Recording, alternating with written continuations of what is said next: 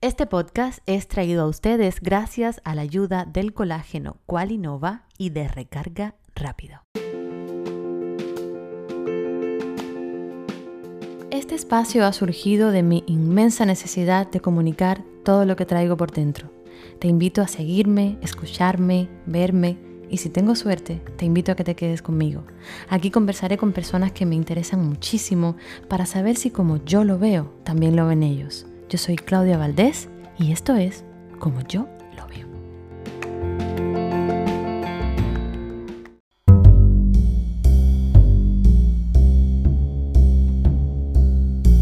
¿Y si Dios fuera una mujer? Pregunta Juan sin inmutarse. Vaya, vaya, si Dios fuera mujer, es posible que agnósticos y ateos no dijéramos no con la cabeza y dijéramos sí con las entrañas. Tal vez nos acercáramos a su divina desnudez para besar sus pies no de bronce, su pubis no de piedra, sus pechos no de mármol, sus labios no de yeso. Si Dios fuera mujer, la abrazaríamos para arrancarla de su lontananza y no habría que jurar hasta que la muerte nos separe, ya que sería inmortal por antonomasia y en vez de transmitirnos sida o pánico, nos contagiaría su inmortalidad. Si Dios fuera mujer, no se instalaría lejana en el reino de los cielos, sino que nos aguardaría en el zaguán del infierno, con sus brazos no cerrados, su rosa no de plástico y su amor no de ángeles. Ay, Dios mío, Dios mío, si hasta siempre y desde siempre fueras una mujer, qué lindo escándalo sería, qué venturosa, espléndida, imposible, prodigiosa blasfemia.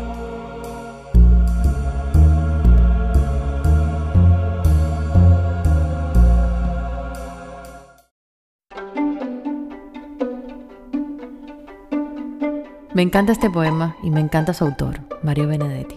Recuerdo que mi mamá me regaló un casete con escritos y poemas grabados con su voz y me los aprendí de memoria con su acento uruguayo. Muy pronto dedicaré un capítulo a Mario Benedetti porque formó parte de mis días de infancia por mucho, mucho tiempo. Comencé así porque no se me ocurría una introducción mejor que un poema para hablar de la mujer. Y casualmente esa es una de mis palabras preferidas. Mujer. Mujer. Suena lindo. Hombre. También suena hermoso. Y son las dos palabras que quizás más usaremos en nuestra vida. Vamos al inicio de todo. La Génesis. Hay muchas teorías de la creación de la mujer. Según la Biblia, Fue creada por Dios en el huerto del Edén, como ayuda idónea de Adán, a partir de una costilla de este. En el libro se relata que Dios mandó a Adán y a su esposa a mm, multiplicarse, a llenar la tierra y gobernarla. Y también cuenta que les mandó a comer de todos los árboles del huerto, excepto del árbol de la ciencia del bien y del mal, el cual estaba junto al árbol de la vida. La historia reza que Eva fue engañada por la serpiente y que comió de la manzana prohibida y también le dio a su pareja. Como consecuencia, de acuerdo con la Biblia, Dios como castigo le dijo a Eva, aumentaré tus dolores cuando tengas hijos y con dolor los darás a luz, pero tu deseo te llevará a tu marido y él tendrá autoridad sobre ti. yo creo que ese final así tan sumiso no es el que yo esperaba encontrar en esta investigación. Si vamos a la ciencia, pues la explicación se va un poco más por la genética. Cromosoma X y estrógeno. Un cromosoma sexual es un tipo de cromosoma que participa en la determinación del sexo. Los seres humanos y la mayoría de los otros mamíferos tienen dos cromosomas sexuales, el X y el Y. Las hembras tienen dos cromosomas X en sus células somáticas, mientras que los machos tienen un X y un Y. Todos los óvulos, sin embargo, contienen solo un cromosoma X, mientras que los espermatozoides pueden contener un cromosoma X o uno Y. Después de la fecundación, durante las primeras etapas celulares, se define a nivel biológico si el ser futuro será masculino o femenino, resultando en este caso que el cromosoma 23 sea tipo XX, determinando el desarrollo futuro del infante y del adulto, generando ovarios, órganos sexuales. Un gran número e interacción de hormonas forman parte de la biología de la mujer. La principal es el estrógeno, que afecta las características sexuales secundarias. Y esta es una de las razones por la que amo hacer estos episodios y por la que amo inmensamente tener este podcast, porque me da la posibilidad de entender un poco mejor, de buscar información de varias fuentes. Y mira tú, y solamente hemos empezado este capítulo. Hay mujeres que arrastran maletas cargadas de lluvia Hay mujeres que nunca reciben postales de amor. Hay un término que se asocia mucho a la palabra mujer, que tiene su origen moderno y se remonta a los años 30 y 40 del siglo XIX. El feminismo. Hay mujeres que dicen que sí cuando dicen que no. Pero, ¿qué cosa es el feminismo? Ella se ha cansado de tirar la toalla. Se va quitando poco a poco de la araña. No ha dormido esta noche, pero no está cansada. No miró ningún espejo, pero se siente todo guapa hoy. Según la Real Academia de la Lengua Española, el feminismo es el principio de igualdad de derechos de la mujer y del hombre.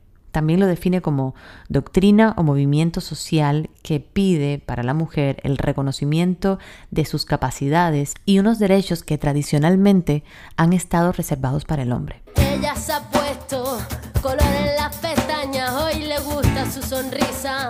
No se siente una extraña, hoy sueña lo que quiere, sin preocuparse por nada. Hoy es una mujer que se da cuenta de su alma. El concepto se refiere a los movimientos de liberación de la mujer, que históricamente han ido adquiriendo diversas proyecciones. Igual que otros movimientos, ha generado pensamiento, acción, teoría y práctica.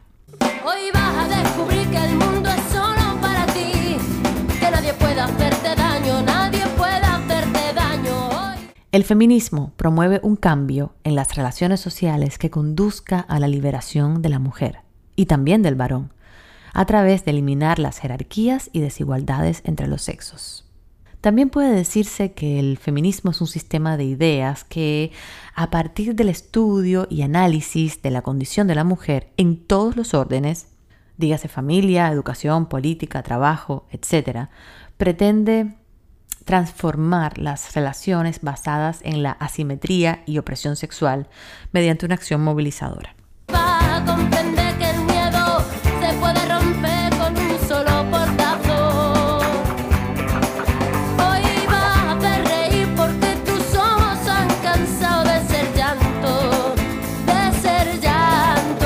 A lo largo de la historia, el feminismo ha logrado avances como el derecho de la mujer a la educación, al voto, al trabajo o a la igualdad ante la ley. En concreto, la lucha se centra en la obtención de derechos políticos, sobre todo en el sufragio universal, que es un sistema electoral en el que tienen derecho a votar todas las personas mayores de edad, sea cual sea su sexo o condición. Dato curioso, Nueva Zelanda en 1893 fue el primer país en reconocer el voto femenino. Hoy vas a conseguir reírte hasta de ti, ver que lo has logrado. El feminismo también ha sido un movimiento muy ligado a la lucha contra el racismo. A pesar de muchas dificultades, hay figuras muy representativas de esta ola de feminismo, como Simone de Beauvoir, que ya van a ver que mucho más adelante vamos a estar hablando en la entrevista de hoy de ella, o Kate Millett. Ambas investigan y hablan sobre la situación de la mujer a lo largo de la historia y su lucha por mejorar sus vidas y ampliar sus libertades. Hay mujeres que arrastran maletas cargadas de lluvia. Y llegamos así al final del siglo XX cuando empieza a cuajar la tercera ola del feminismo. Hay mujeres veneno, mujeres imán, hay mujeres consuelo, mujeres puñal, hay mujeres de fuego, hay mujeres de hielo, mujeres fatal. Mujeres. Todas las mujeres se unen el 8 de marzo para conmemorar esta fecha tan importante y esta es la historia que dio origen al 8 de marzo. Y muy rapidito, muy rapidito, te la voy a contar.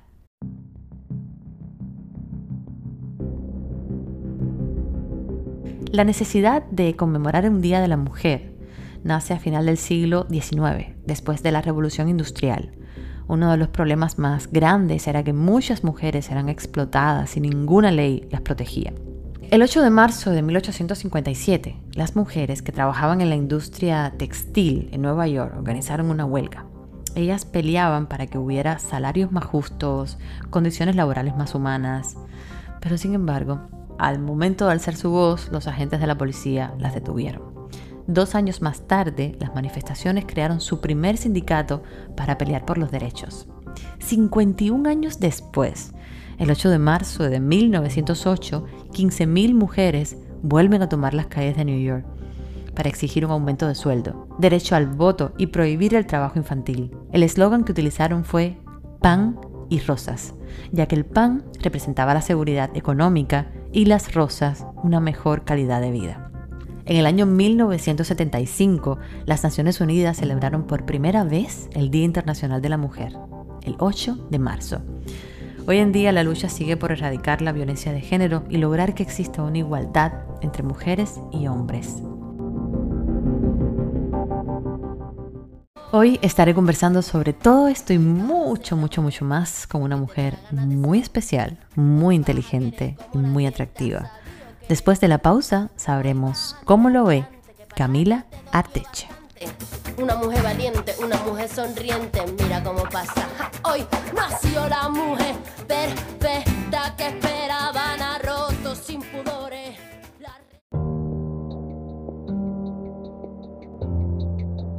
Y ahora quiero que conozcan un poco sobre el primer producto que está patrocinando este podcast, el colágeno líquido Qualinova. El colágeno hidrolizado de Qualinova es un suplemento alimenticio que estimula la producción de colágeno en el organismo, ayudando así a mejorar el aspecto de la piel, fortalecer las articulaciones, las uñas, los huesos, el cabello y el sistema inmunológico. Es importante destacar que el colágeno hidrolizado de Qualinova es líquido, lo que le da una mayor absorción que los colágenos en cápsulas o en polvo. Adicionalmente tiene vitamina C junto con el colágeno, ya que esta potencia sus efectos en el organismo. También tiene vitamina A, zinc, selenium. Puedes obtener el colágeno de Qualinova a través de la página web www.qualinovacolagen.com o en Amazon. El shipping es free y está disponible en Estados Unidos y Puerto Rico y no tiene contraindicaciones. Y ahora seguimos. Quiera que yo voy, yo soy cubano. Cuando dejamos nuestro país, la nostalgia viene con nosotros. También el deseo de saber de nuestra familia, de nuestros amigos, de nuestra gente. Si eres cubano, con recarga rápido puedes acercarte a todo lo que extrañas en Cuba.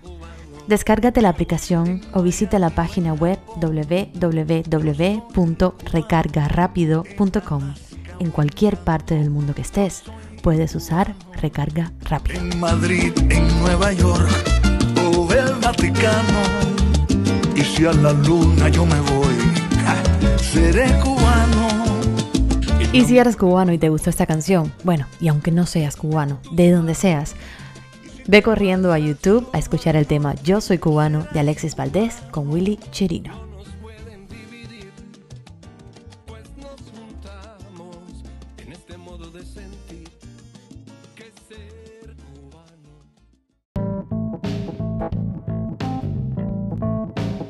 Mi invitada de hoy es una actriz y presentadora cubana con mucha fuerza en las redes sociales y con un talento redondo.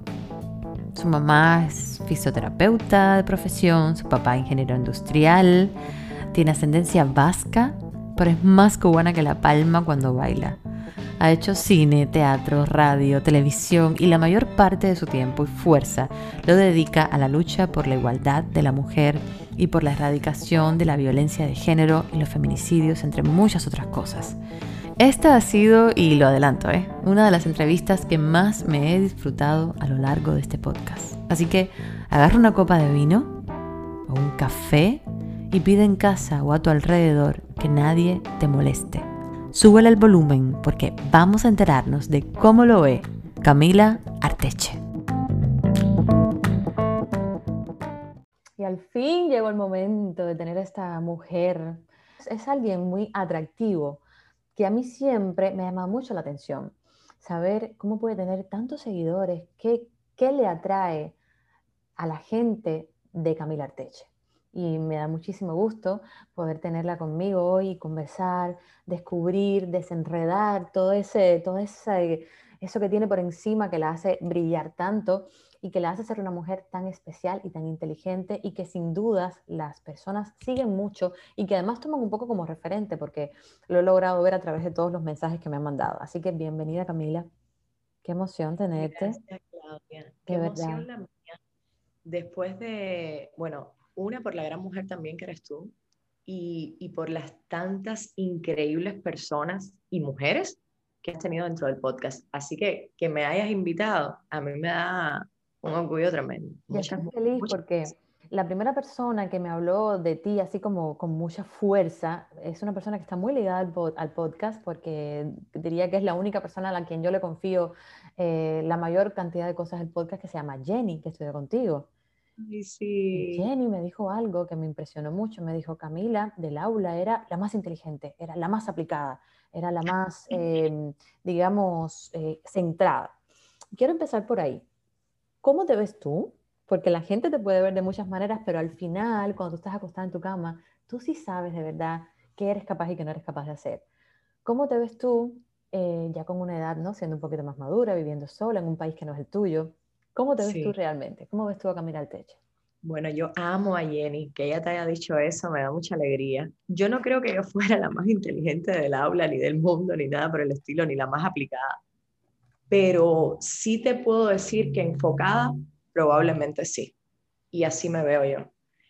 Em, soy extremadamente enfocada al punto que a veces tengo que decir para, porque también está el disfrute de otras cosas. No todo puede ser, yo no veo el arte como trabajo, para mí es creación, pero de todas maneras agota y de todas maneras te lleva mucho tiempo. Y a veces yo estoy tan ensimismada en mis cosas nada más que se me olvidan otras tantas que también son importantes. Entonces, sí, yo me veo enfocada. Yo creo que esa es una palabra que me define muy bien, la verdad. Quizás eso fue lo que ella vio, que era como... Yo era un poquito como tú en la escuela. Yo era un poquito ¿Sabes eso que dicen por ahí? Abelardita, ¿no? Que es como muy centrada en los estudios, que es como muy quiero sacar buenas notas, ¿no? No me importa más nada. Yo era bastante centrada también, no solo en la ENA, porque además, eh, para los que no sepan, hay mucha, la mayoría de la gente que me escucha eh, son cubanos, que además aprovecho para saludarlos, están regados por, ya nos escuchan en más de 125 países, me, me, tiene impresionada. Eh, nosotras estudiamos en la Escuela Nacional de Arte, que es, es por lo menos uno de los recuerdos más dulces y más hermosos que yo tengo. ¿Cómo recuerda Camila esa época que no va a volver, ni aunque querramos, no va a regresar, porque aunque regresara ahora, no vamos a tener ni la misma edad ni los mismos deseos de vivir las mismas experiencias? ¿Cómo recuerdas tú esa época de adolescencia con tanta gente linda a tu alrededor y qué aprendiste? Esa época fue hermosa. Yo, casi, casi todas las personas dicen que la época más bonita de uno es la universidad. Para mí, fue la etapa desde los 15 hasta los 19 años cuando estuve en la Escuela Nacional de Arte, o sea que viene siendo como un preuniversitario. Y bueno, los amigos que tuve en ese tiempo siguen siendo mis amigos, aún hoy en día, incluso regados por el mundo, nos comunicamos todo el tiempo. Y fue justo lo que dijiste de mucho aprendizaje, porque está bien la pasión de, ok, yo quiero ser actriz, esa es la pasión. Pero ya o sea, trabajarlo, estudiarlo, verlo con la seriedad de que a esto es a lo que te vas a dedicar tu vida entera y que en definitiva fue la base. O sea, mi escuela fue la base, mis maestros fueron la base, mis compañeros de aula fueron la base, los referentes de ese tiempo fueron la base. Eh, yo creo que después que crecí me di cuenta de, de algunas cosas que no, que no había, digamos que tomado bien. ¿En qué sentido? Yo creo que esa es una edad donde uno tiene que tener justamente muchos referentes, pero hay cosas que no le tocan a esa edad. O sea, y ahora yo pienso y digo, ¿cómo yo hice un personaje como la mujer de 27 vagones de algodón de Tennessee Williams? con 16 años, ¿qué, ¿qué, sabía yo de la vida? Y todavía me resultaría difícil hacer un personaje así. Ese tipo de cosas, pero, pero sí yo creo que me ayudó mucho a la disciplina después para la carrera. O sea, como yo me discipliné, como estudio, los tiempos que tomo para eso, eh, sí, lo que más me llevó ahí es la disciplina y los amigos tan grandes que me quedan, que los amo y uno de ellos es Jenny. Yo estaba hablando con Juliet, que fue la entrevista anterior a esta, fue una entrevista preciosa, y decía, ¿no? La importancia tan grande que tiene el arte en la vida de la gente, no solamente de los adultos, sino sobre todo de los niños, ¿no? Porque si tú empiezas teniendo cualquier tipo de contacto, de contacto, no significa que vayas a ser actor o músico o pintor, pero cualquier tipo de contacto, por mínimo que sea, con algo que tenga que ver con el arte, tu vida y tu sensibilidad va a cambiar drásticamente. Completamente, la sensibilidad eh, se transforma completamente. Totalmente. ¿Cómo? Porque te veo, no, no, sé si tú te notas así, pero yo te veo una mujer, eh, es, es, algo muy raro, te veo muy joven, muy joven y a la misma vez alguien con mucha fuerza y con, como, con, como con una barrera ahí de no te metas conmigo porque te muerto, ¿sabes? No te metas conmigo porque yo puedo sola. Entonces, quiero remontarme un poquito hacia atrás para que la gente vaya entendiendo y conociendo, pues estoy segura que mucha gente quiere saber cómo fue tu formación, ¿no? ¿Cómo era tu niñez? ¿Cómo fue tu niñez? ¿Al lado de quién creciste? ¿Quiénes son tus referentes? Todavía no para la actuación, sino tus referentes de vida hasta que entraste en la escuela. Tú sabes que es curioso que me digas eso porque mucha gente me lo dice, pero desde que soy niña. Pareces una viejita hablando y como eres. Em, mis referentes son mi madre y mi abuela definitivamente. O sea, están mi abuelo, mi padre, mi padrastro después, mi familia, mis tíos, mis tías, mis primos y primas. Pero mi madre y mi abuela yo creo que han sido como el eslabón más fuerte de la cadena, definitivamente. Y mi niñez fue hermosa, Claudia. Justamente lo que decías del arte. Yo estuve rodeada de arte todo el tiempo, incluso sin mis padres ser actores o artistas. Mi papá era ingeniero industrial y mi mamá es fisioterapeuta. Mi abuela era ama de casa, mi abuelo carnicero. Nada que ver. Entonces, pero eran amantes de, son amantes del arte también, y me llevaban a circos, me llevaban a conciertos, me llevaban a espectáculos teatrales, de danza. Yo decía, eh, quiero dar clases de actuación, y ahí estaba mi mamá llevándome a las clases de actuación. Empecé en un programa de radio cuando tenía siete años, y ahí estaba mi papá todos los domingos a las siete de la mañana llevándome a programas de radio. Em, quiero dar clases de danza, clases de danza, ¿sabes? Lo que yo pidiera que me hiciera feliz, ahí estaban ellos para dármelo, sobre todo referente al arte, porque sí, siempre estuve muy vinculada. Entonces fue una infancia muy linda. Tengo muchos recuerdos con mi papá donde me disfrazaba. O sea, mi papá era mm, un ser humano espectacular. ¿Y por qué eh, era? ¿Tu papá murió? Mi papá falleció hace un año y medio. Y mm, y nada, eh, de él es esa alegría, de mi mamá es la fuerza, yo creo, y yo creo que de él es esa alegría por la vida, ¿sabes? Él era el que me disfrazaba, el que me montaba los personajes, o sea, jugábamos todo el tiempo a eso. ¿Y pudiste estar con él cuando pasó eso? Sí, eh, él estuvo un año y me, él estuvo un año enfermo, donde yo estuve con él en ese año, y luego falleció, y una vez que fallece yo digo, ahora me toca volar, y fue cuando decidí irme por un poco más de tiempo de Cuba porque necesitaba, em, de alguna manera necesitaba salir de todo ese estado que me había creado un año y medio con el enfermo, ¿no? Y, sí, pero bien, bien, y lo recuerdo con muchísimo cariño y tal, pero fue una etapa muy dura en mi vida. Y como todas las etapas duras, pues vino el cambio, el cambio que te hace crecer también, como ser humano, como hija, como, como mujer si mal no recuerdo, antes de irte de Cuba, algo pasó en tu vida que fue un detonante, o sea, si mal no recuerdo, si mal no entendí yo en eso que vi tuyo, que me impresionó muchísimo y que además me, me animó, ese capítulo, eso que vi, me animó a hacer uno de los primeros capítulos que hice, una de las historias de mi abuela, por ejemplo, el capítulo de mis abuelas, mm, me animó o me, o me lo terminó de impulsar verte contando eso que te pasó.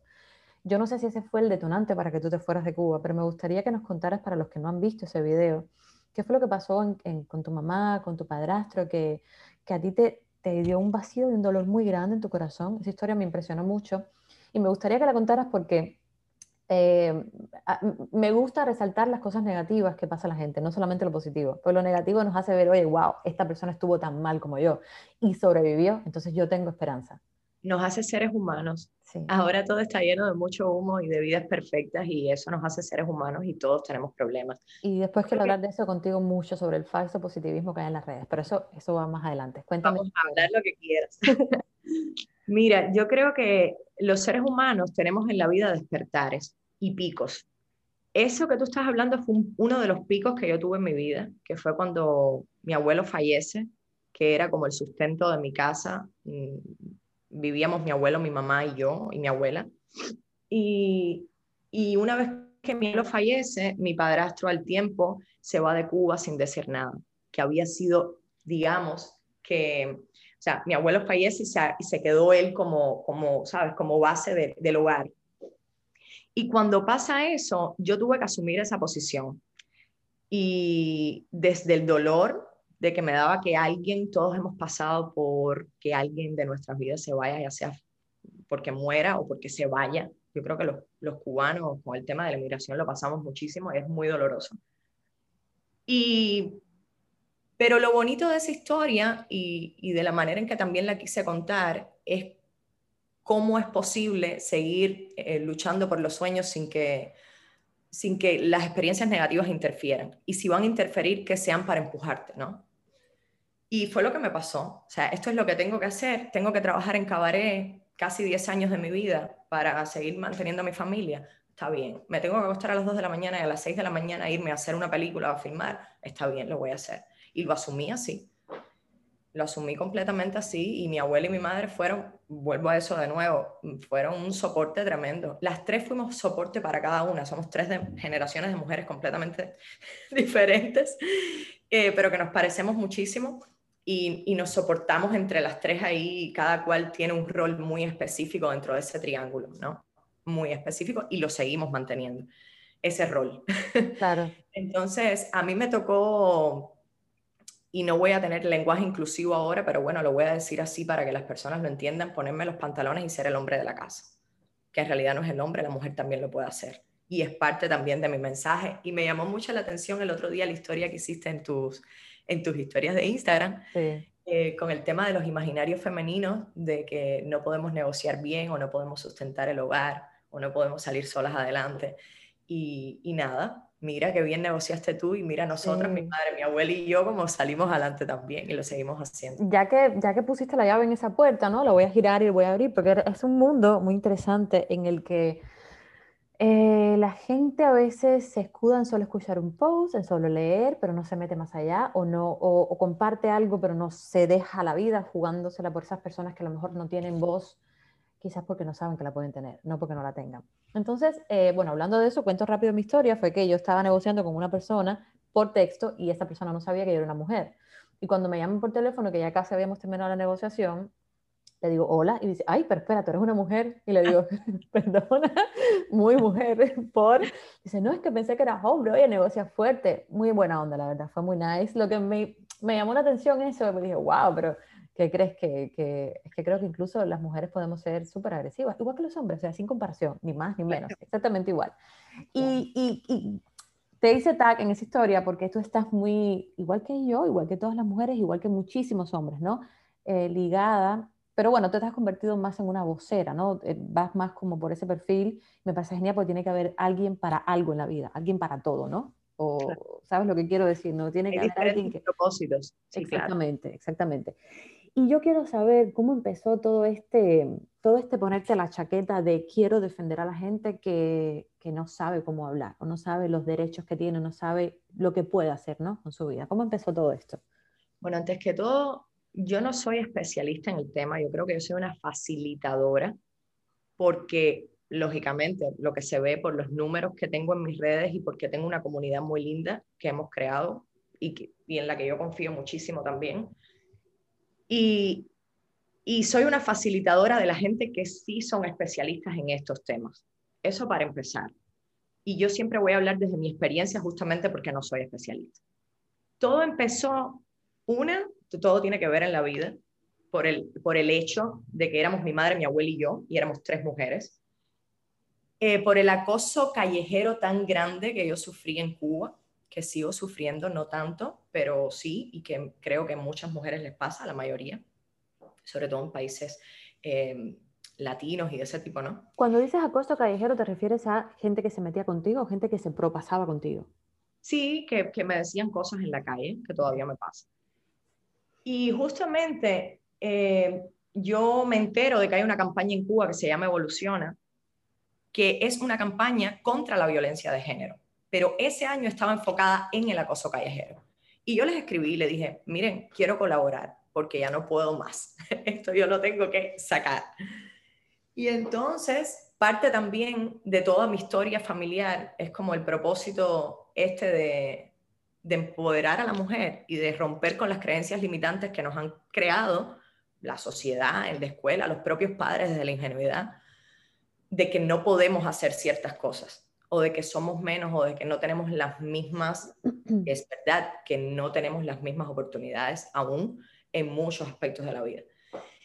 Y entonces me empecé a involucrar con la campaña y a ellos les pareció maravilloso, a ellas les pareció maravilloso y empecé a instruirme del tema mucho.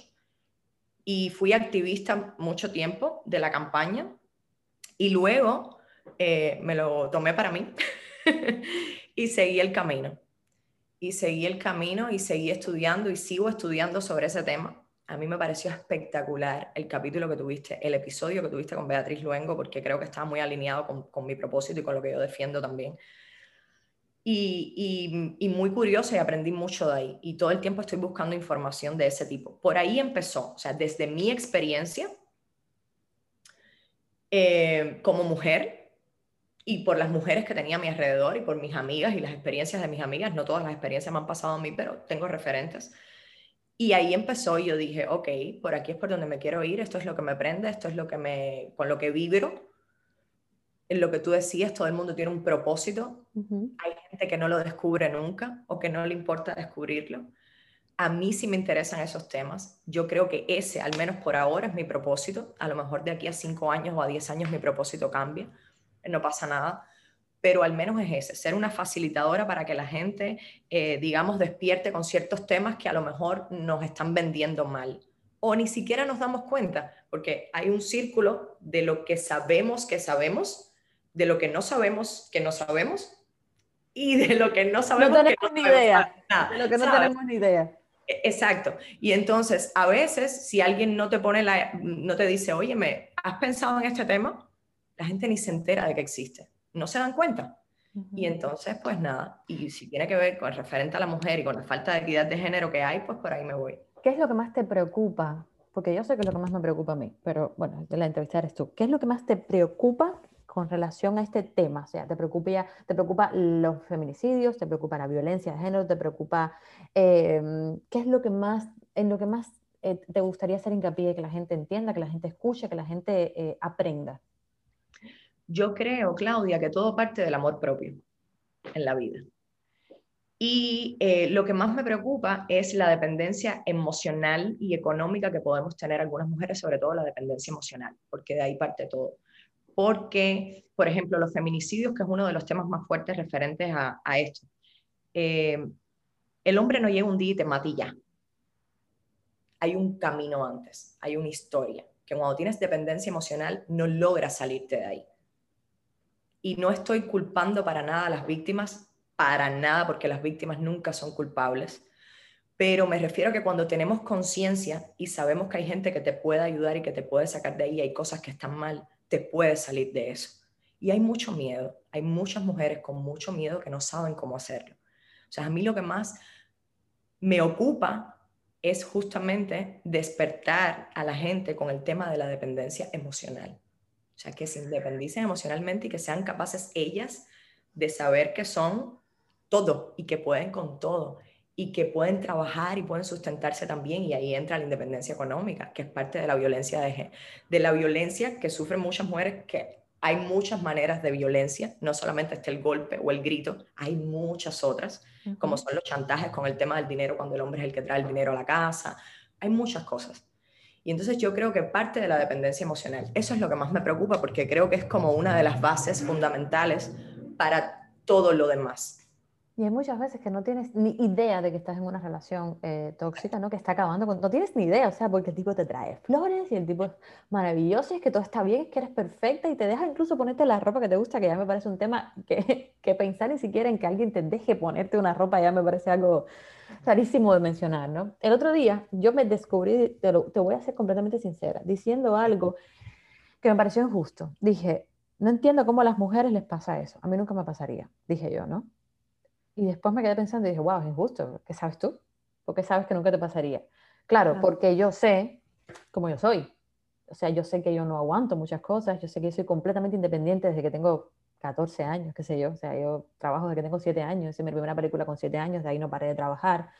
Pero eso va también con la educación que tú tengas en casa, ¿no? Completamente. Con el referente que tú has tenido con tu mamá o con tu abuela o con los vecinos que te criaste, porque a lo mejor tu mamá es una tipa súper echada para adelante. No sé no pienso tampoco que sea que, tenga que ver con, que esa mujer sea inferior en algún sentido. Simplemente creo que no se da cuenta dónde empezó esa, ese mareo, ¿no? Que, que, te va durmiendo como la serpiente. Exacto. Entonces yo me dije eso y quiero saber si tú en algún momento te has visto en una relación así o, o crees eso que dije yo, que eres infalible, no que no. A mí eso no me va a pasar nunca. Sí, bueno, antes que todo, porque yo también decía relación tóxica, Claudia, y hace poco tuve un live con una actriz española que está muy involucrada con este tema también, que se llama Pamela Palenciano, y ella me pidió, eh, sabes, como los crímenes pasionales, que no son crímenes pasionales, son crímenes de género. Y cuando yo dije relación tóxica en ese live, ella me dijo relación violenta. Mm, claro. Y tiene todo el sentido del mundo, son relaciones violentas, y sí he estado involucrada en relaciones violentas yo sí he estado involucrada en relaciones violentas. ¿Y cómo te has dado cuenta? ¿Cómo lo has notado? Porque, por ejemplo, en el, capítulo donde entrevisté a América, la hija de Alexis, que tiene 19 años nada más, nos impresionamos todos cuando ella reveló que había sido abusada psicológicamente por su novio. América es una chica como tú, así como alma vieja, ¿no? América perfectamente puede conversar con una mujer ahora mismo de 85 años todo el día de los temas de esa mujer. Es una chica muy inteligente, muy, muy, muy. Y me, me llamó mucho la atención que lo contara. No sé si escuchaste ese capítulo con esa, con esa fuerza, lo contó todo. no lo he oído. ¿Cómo ella contó, cómo, o sea, yo le pregunté cuál era, cómo notó que era una, un abuso psicológico? Bueno, por supuesto que no fue un abuso físico, ¿no? Eh, bueno, nos hubiéramos dado cuenta. Pero cómo ella, siendo tan joven, sin haber tenido otra experiencia, notó que era un abuso psicológico. Y cómo, o sea, la pregunta es para ti, en esa relación o en esas relaciones que tuviste que no te sentías cómoda, ¿Qué fue lo que notaste? Porque lo que quiero es que las mujeres, o los hombres, porque también hay hombres que están metidos en relaciones eh, violentas, hay mujeres también que son muy violentas. Estamos haciendo esto para, para todos los, para, sea, para los, los dos géneros. Sí. Bueno, todos, porque ya, no, ya no hay dos géneros, ya hay muchos. Em, quiero que se den cuenta de qué es, cuál es el detonante, cómo, cómo es una relación que puedes ir en contra tuya. Mira, yo lo que sentía cuando estuve en esa relación era que no me sentía bien. O sea, yo no sabía por qué, pero no me sentía bien, me sentía menos, me sentía que no podía, me sentía que él tenía el poder. Pero no sabía definir por qué. Y me di cuenta, y te soy completamente honesta, años después, cuando yo empecé a analizar mis patrones, mis relaciones, y lo que también yo tenía como responsabilidad dentro de eso porque eh, lo que pasa muchas veces es que después de salir de una relación violenta, muchas mujeres lo que hacen es convertirse en eso mismo. Y a mí me pasó, ¿sabes? En la manipulación, en la violencia eh, psicológica, en fin. Eh, mira, a partir de los chistes, de, a partir de cosas tan simples como hacer chistes que te hagan sentir menos. Es muy gracioso, tienes que escuchar ese capítulo porque eso fue justo lo primero que me dijo ella. Sí, lo voy a escuchar. Tienes que escucharme, estoy de verdad. Que te hagan sentir menos o referentes a tu físico o a tu inteligencia o de que no puedes lograr algo o de que te sientas mal y de que a esa persona te, le dé indiferencia completamente y que estés pasando por una etapa súper dura en tu vida y que esa persona le, muestre total indiferencia. Eso no es una... Bueno. Eh, desde desde justamente no decir no puedes salir con estos amigos y estos amigos, pero sí de alguna manera... Sí, impedir esa salida o, sentirse incómodo. Exacto. eh, nada, también era mayor que yo y entonces fue como, también bueno, pero él podía hacer cosas que yo no podía hacer, o que yo sí podía hacer, pero que en ese momento yo pensaba que no podía, como eso mismo de salir una noche con mis amigas. O sea, ese tipo de prohibiciones, aunque no se digan, porque muchas veces no se dicen, pero está la manipulación, en muchas maneras de hacerlo. Eh, los celos. Justo donde quería entrar. ¿Qué papel cree Camila Arteche? Porque yo también sé la respuesta, y, pero eh, afortunadamente la, la entrevista eres tú. Y es un tema súper interesante. ¿Qué papel juegan los celos en, este tipo de relaciones violentas? Que para mí es el 80%, yo creo. ¿Qué, ¿Qué crees tú? Los celos son chantaje emocional y te hacen sentir culpable como si tú estuvieras haciendo algo mal y que tienes la culpa todo el tiempo. O sea, la culpa es un punto vital. O sea, eh, no sé si a América le pasó, pero yo me sentía que yo era culpable todo el tiempo de las cosas malas que nos pasaban como relación. Porque él me hacía, no, tú tienes la culpa porque tú hiciste esto, ¿no? Y tú después hiciste esto, ¿sabes? Eh, y los celos, los celos, estos celos enfermizos de sin razón, que es para poner un punto ahí de poder y que al final uno, yo analizándolo ahora, entiendo que era un espejo también para él, o sea, no lo quiero culpar ahora completamente a él, porque yo creo que él también estaba viviendo desde la ingenuidad, ¿no?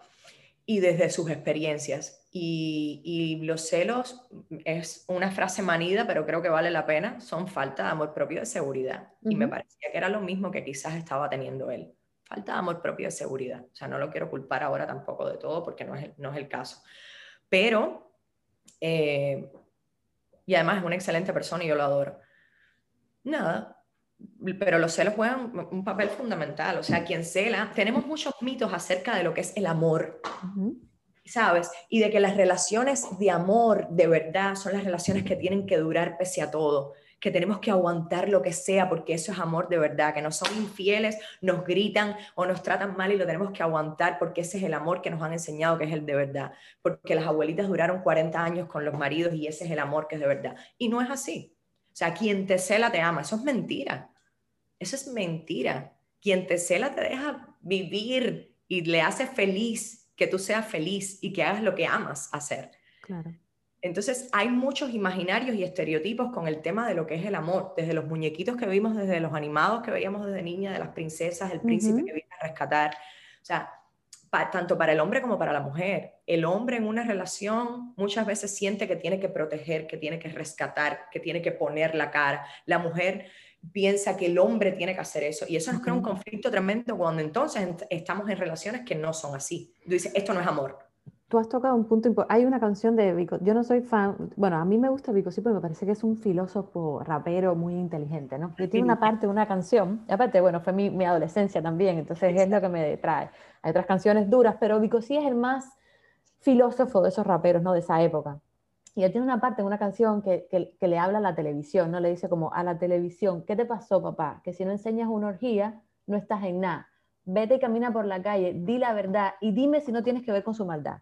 Y es cierto, o sea, la televisión, la televisión, el cine, ahora no, las redes, que ahí vamos a entrar en ese mundo también ahora. La escuela.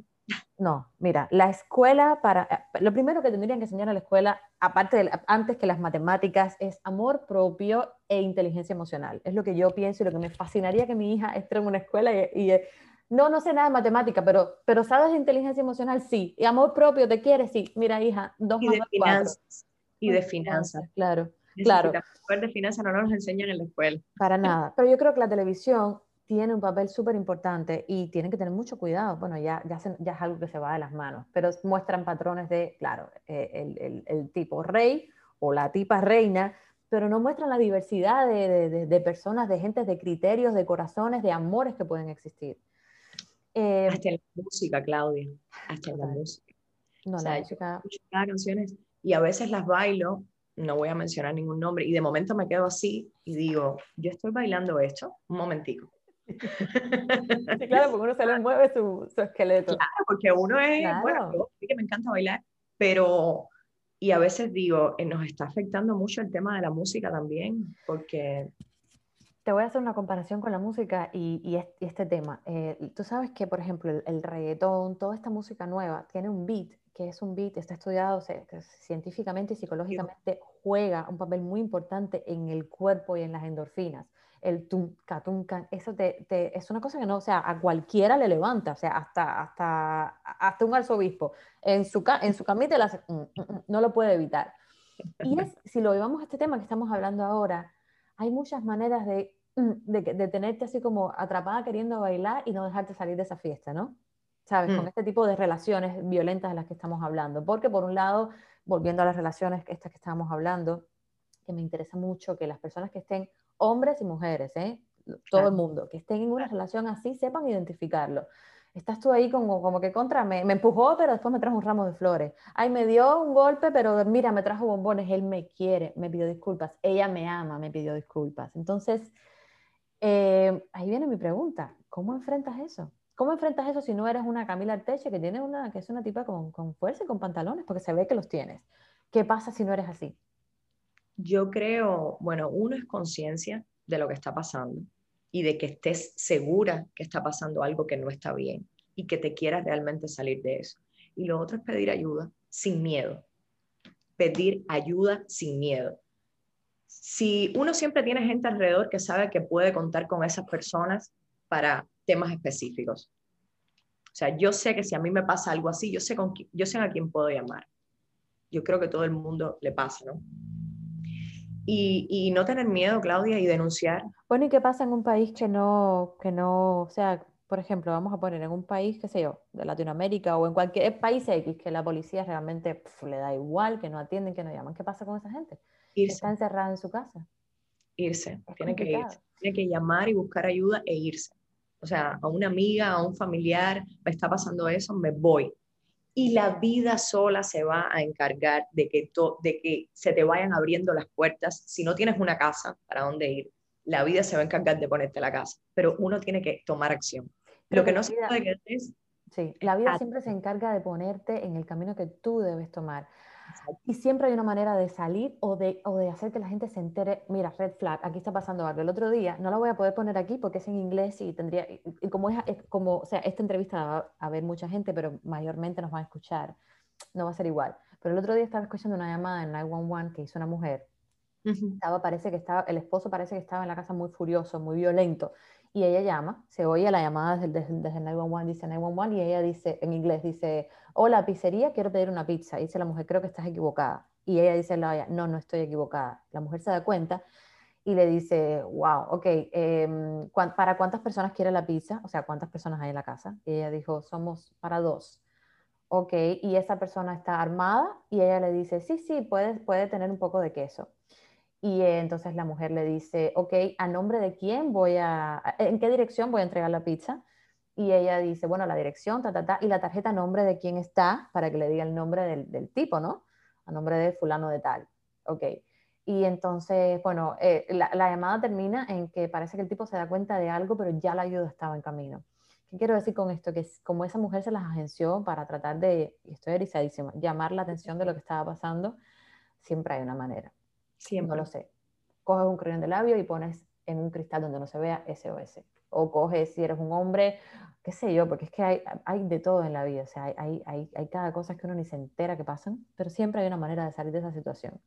Creo. Siempre tomar acción y en muchos casos ser muy cuidadoso para que no se ponga peor. ¿Sabes? Para que no se den cuenta y se ponga peor. Pero siempre tomar acción, buscar ayuda. Sí, y otra cosa, porque también a veces me, no, no, me molesta la palabra, pero me, me, llama mucho la atención que solamente ponemos, o se ponen casos, perdona, se ponen casos de violencia de, o sea, de hombres a mujeres. Y el otro día estaba viendo de una chica que, que en Hialeah arrestaron hace poco porque mató, pero sin ningún tipo de problemas, al, al, al, novio. No sé si viste esa noticia, una chica guapísima. Si viste la noticia, ahí, delante de su mamá, pa, pa, pa, pa, le dio 25 tiros. Y, volvió a salir la noticia porque la tipa se fajó en la cárcel y bueno, en fin, volvió a salir la noticia y lo vi y me refresqué de eso.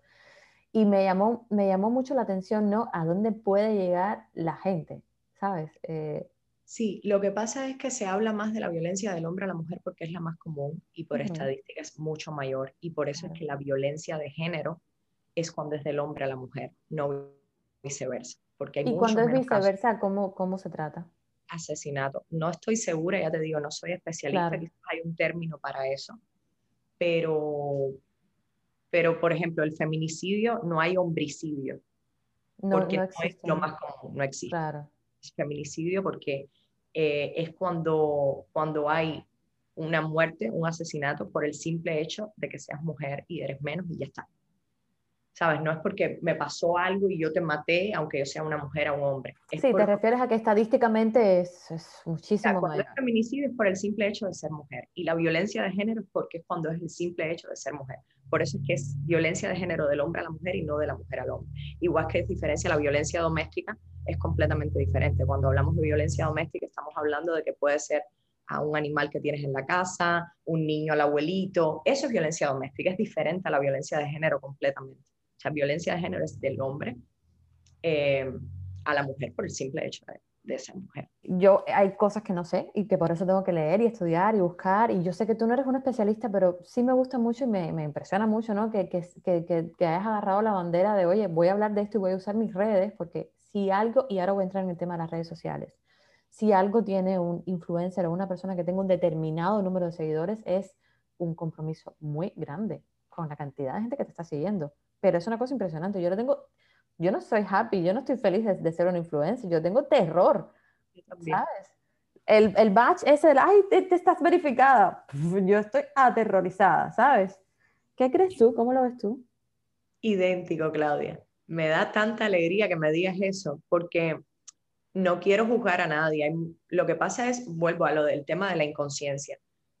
A lo mejor uno por ego quiere tener números y números y números y seguidores y seguidores y seguidores y postea sin conciencia y no pasa nada, viven en inconsciencia.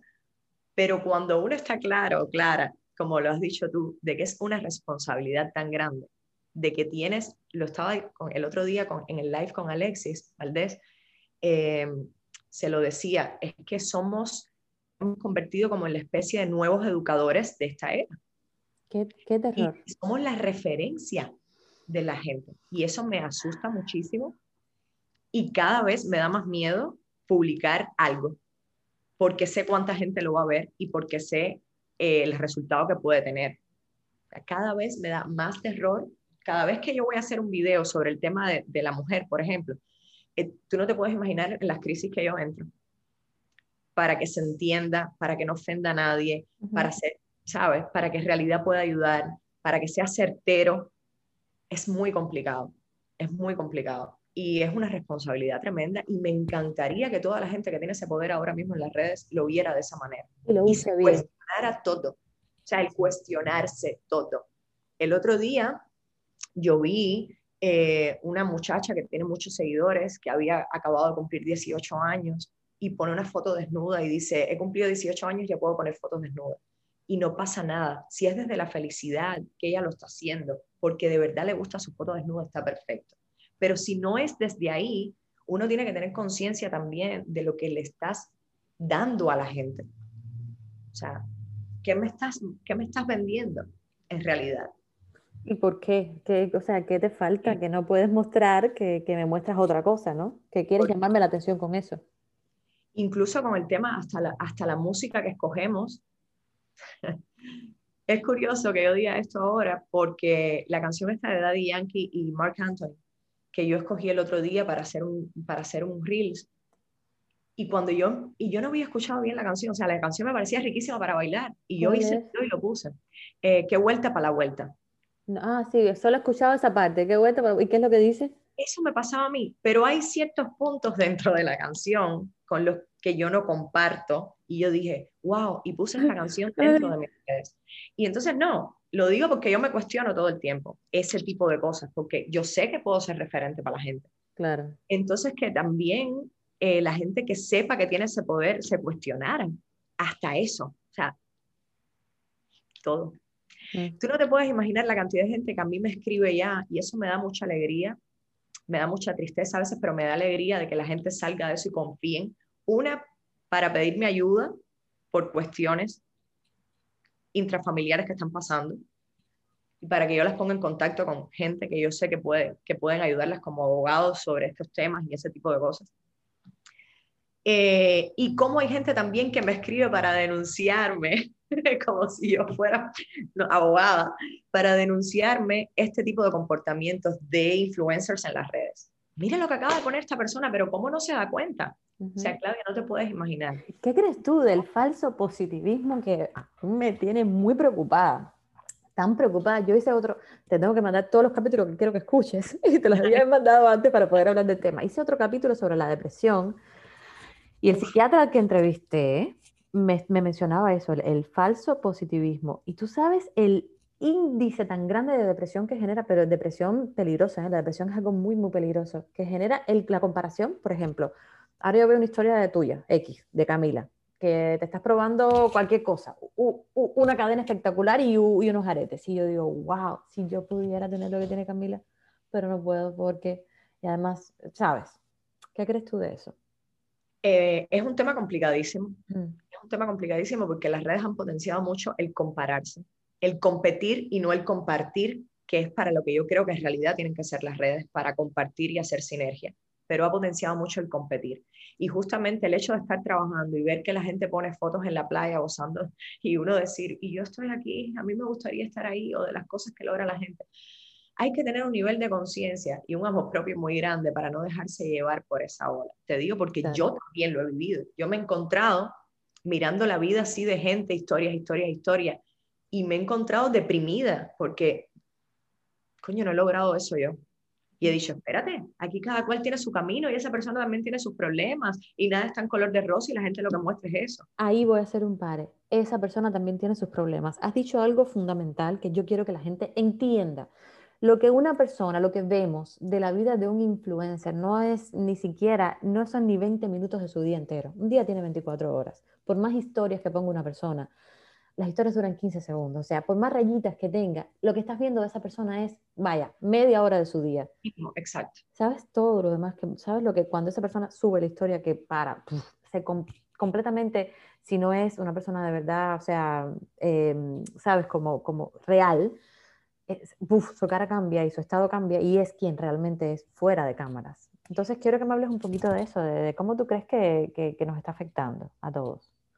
Nos está afectando mucho. Yo tampoco creo que la gente, a, ver, te lo habla una persona que soy súper discreta con mis temas personales y yo muestro hasta donde yo quiero. O sea, y tengo total conciencia de eso. Y a veces me hacen preguntas por las redes que no respondo porque porque, ¿sabes? Porque no me interesa compartirlo. El hecho de que yo sea un referente público no quiere decir que tú tengas que saber mi vida completamente, porque yo no me sé la tuya.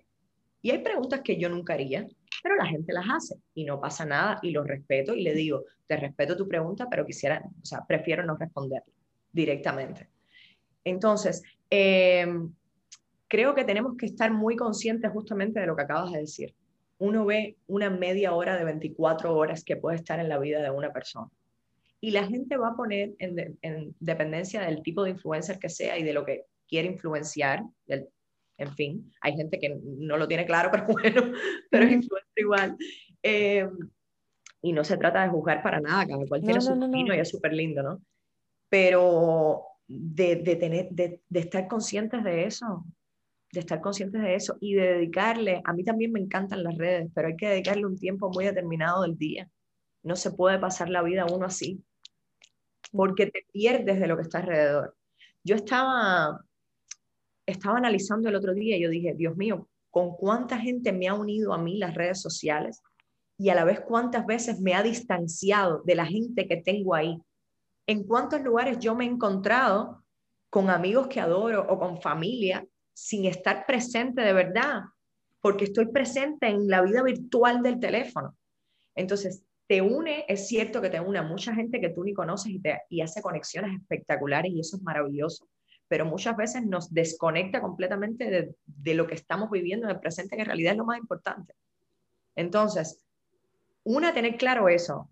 La gente no muestra absolutamente todo lo que le pasa, ni esa es, esa es la verdad absoluta de cada quien a veces sí, tampoco se trata ahora de que la gente salga cuando, si ahora mismo yo me echo de llorar porque estoy deprimida, porque eh, no sé, y yo ponerlo, tampoco se trata de eso, uno muestra lo que quiere, es una decisión propia, pero de que la gente esté consciente Claro. De que no todo lo que ve es lo absoluto. Exacto, ¿no? Y de que todo es positivo en la vida de esa persona. O sea, que ese referente que tú tienes es muy real y es genial, ¿no? Es un, es un tipo genial, es una tipa genial, lo que sea que estés siguiendo o mirando, pero que también tiene problemas. Y eso está genial también, saber que una persona a la que tú admiras tiene problemas igual que tú. Eso es genial. Eso, por, por, esa, esa fue una de las razones por la que yo decidí hacer eh, el video de contando la historia que tú me hablabas hace un rato porque la gente idealiza a los artistas, idealiza a los influencers. Y no, o sea, hay que bajar a tierra, somos seres humanos, todos. Ahorita dijiste algo de, de, que me pareció muy interesante, de tú quieres saber mi vida, pero yo no sé la tuya y a lo mejor no me interesa. Y, por ejemplo, en mi caso, yo recibo, mira, el otro día lloré y todo, lloré mucho porque me dio mucha impotencia, ¿sabes? Porque hay cosas que, que a lo mejor tú te sientas y las escribes y las puedes contestar perfectamente, pero cuando las las vas a decir, por ejemplo, vas a responderlo públicamente, te da tanta impotencia que no lo puedes hacer. Y me preguntaban, bueno, me, me decían, me preguntan mucho, ¿por qué no pones a la niña? Tú no pones a la niña porque es fea. Tú no, o sea, bueno, eso está de más decir esos comentarios tan, tan, ¿sabes? Tan raros que la gente hace que yo tampoco preguntaría jamás, ¿no? Entonces a veces me da la gana, si no pongo a mi hija porque no me da la gana, ¿no? Pero a la misma vez digo, es que bueno, realmente no la pongo porque no me da la gana, la pongo cuando quiero porque, porque me fascinaría compartirla con el mundo entero, pero es mi hija, es, es lo más importante que tengo en mi vida, es lo más sublime, lo más, el cristal más, eh, eh, ¿sabes?, que, hay que, que, más, que más quiero cuidar en mi vida. Entonces, por eso no la pongo en las redes y porque creo que es algo muy privado. Tú me sigues a mí, tú no sigues a mi hija en las redes. Mi hija no tiene una cuenta de Instagram, Lucía, para que tú la sigas a ella. Cuando ella sea grande, si ella decide hacerlo, y, me, fascina la gente que lo sea, me encanta ver niños, simplemente a la mía no lo pongo.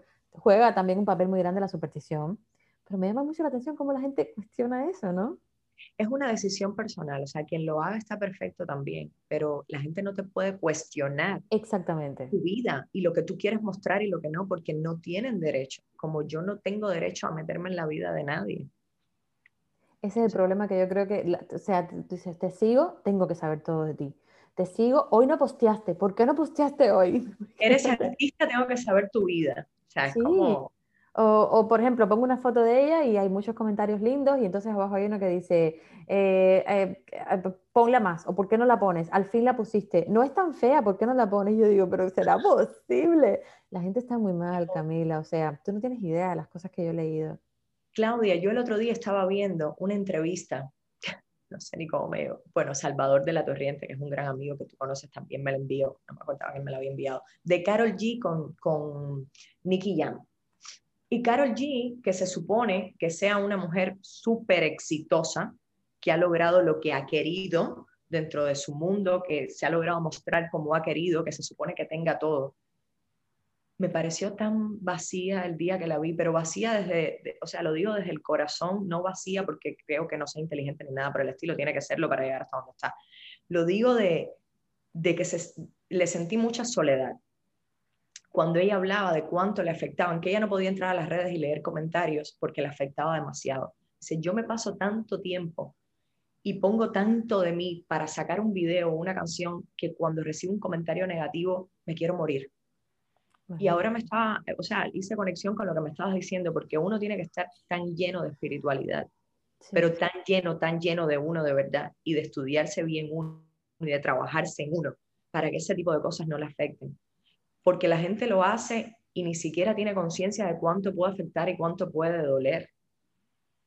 A mí también me han dicho cosas que no te puedo explicar y es así como la gente no tiene conciencia de cuánto me puede doler. y, lo que más me molesta es, es cómo cuestionan. ¿Por qué, por ejemplo, por qué no habla de, por qué no tocas este tema? ¿Por qué no hablas de esto? Porque no quiero. No me da la gana. O sea, no, no quiero. Simplemente no quiero. Y, y, no es cuestionable. O sea, tú no me puedes cuestionar a mí porque yo no entro en los perfiles de los mm, no sé cuántas personas que me siguen a cuestionarles la vida a nadie. Y gracias a Dios mis seguidores son maravillosos, igual que los tuyos, ¿no? Son, son gente que yo, yo, yo cada día doy gracias, te lo juro, yo no soy de las que rezan ni oran ni nada de eso, pero yo sí doy gracias y se los digo, gracias por seguirme. Sí, porque esa gente de oro por ti, yo, yo no te puedo meter esa mentira, o sea, yo no oro por nadie. Yo oro cuando, cuando mi hija está enferma, me tiro donde hay que tirarse y, ¿sabes? Pero yo estoy en tus oraciones, realmente no, ¿sabes? No me gusta mentir, no lo hago. Pero sí doy las gracias, oye, gracias por seguirme porque realmente, wow, o sea, significa... Bien, es una decisión. O sea, es una decisión de ellos el seguirte a ti y no a otra persona. No, y es muy fácil, es baja un botón que dice follow o unfollow, o sea, seguir, no seguir, así es sencillo, o sea, que, que me sigan o que te sigan a ti, es una muestra de que contra algo, algo les aportamos, ¿no? Y a mí me encantaría que ese algo sea algo positivo, como mismo, como lo que estás haciendo tú. Y hablando de algo positivo, me voy a saltar a Clap. Porque el otro día alguien me preguntaba que nos hable de Clap y ya yo conozco un poco lo que es, pero me gustaría saber, porque eso te convierte también como a mí, que tengo otros negocios fuera de la actuación, en una, en una mujer emprendedora y empresaria. A mí la palabra emprendedora tampoco me gusta. Mm. okay. No me gusta mucho, porque me suena como a, oh, wow, eres un eres emprendedora. Sí, está, está, viciada, está mal utilizada. Es como, mujer empoderada, que también está viciada. Hay mucho. Mucho. Pero bueno, eres una mujer eh, empresaria, ¿no? ¿Qué, ¿Qué quiero decir esto? Porque yo antes tenía aquello de soy, solo soy actriz y si no soy actriz me muero. Y me salí de eso. Y cuando me salí de eso me di cuenta, wow, es un mundo de posibilidades que yo tenía, ¿no? Claro. Entonces cuéntame de CLAP. ¿Qué cosa es CLAP? ¿Qué es? ¿Cómo surgió todo? Claudia, CLAP es parte del propósito y de llevar mi propósito a la acción. O sea, yo puedo aconsejarte, abrirte los ojos por aquí, por allá, mira los términos, los conceptos nuevos que han salido con referencia a la mujer y tal. Pero yo tenía una necesidad imperiosa de llevar eso a la acción, como lo hice en Cuba, que me, que me fui a un montón de lugares, ¿sabes? A, a hacer cuestionarios y todo con el tema del acoso callejero. Y yo creo que CLAP es esa acción, el hecho de poder ayudar a mujeres a crecer. ¿Es solo para mujeres CLAP? Han entrado hombres, pero está diseñada para mujeres. Y sobre todo ahora en la tercera edición está mucho más enfocada en mujeres. ¿Y cuál es el propósito de CLAP? ¿Qué es lo que la gente que, que, se sume a esa comunidad que estás creando, qué es lo que puede encontrar ahí? Eh, CLAP se llama, CLAP es el diminutivo de Crea Like Pro. Y es un curso online para, eh, digamos que enseñar influencia digital lógicamente digital lo dice, en tus redes sociales.